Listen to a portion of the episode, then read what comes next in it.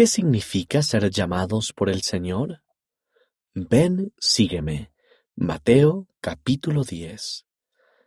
En Mateo capítulo 10, el Salvador ordena a sus doce apóstoles, dándoles poder, autoridad y conocimiento para comenzar a predicar su evangelio y a establecer su iglesia.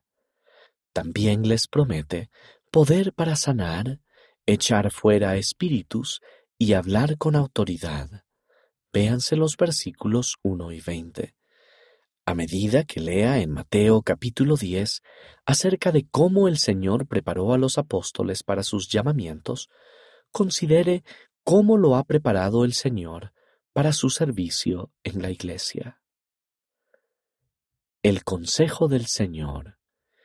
El Señor también dio a los apóstoles algunas instrucciones importantes que los ayudarían y sostendrían durante su ministerio. Gran parte de ese consejo también puede aplicarse a nosotros en nuestro servicio. A medida que lea los siguientes versículos de Mateo capítulo 10, fíjese en las instrucciones e invitaciones que el Señor les dio. Versículo 8.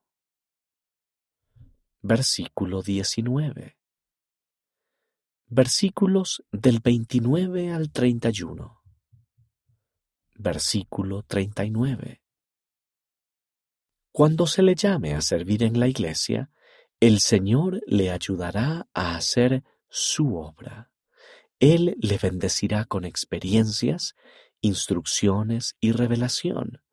Será apartado y recibirá autoridad de Dios para cumplir con su llamamiento puede aprender más acerca de las responsabilidades de su llamamiento en el manual general en la iglesia de Jesucristo.org.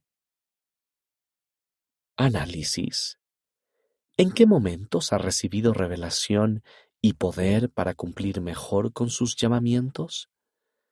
¿Qué bendiciones prometidas le ha dado el Señor para ayudarle en su servicio en la iglesia?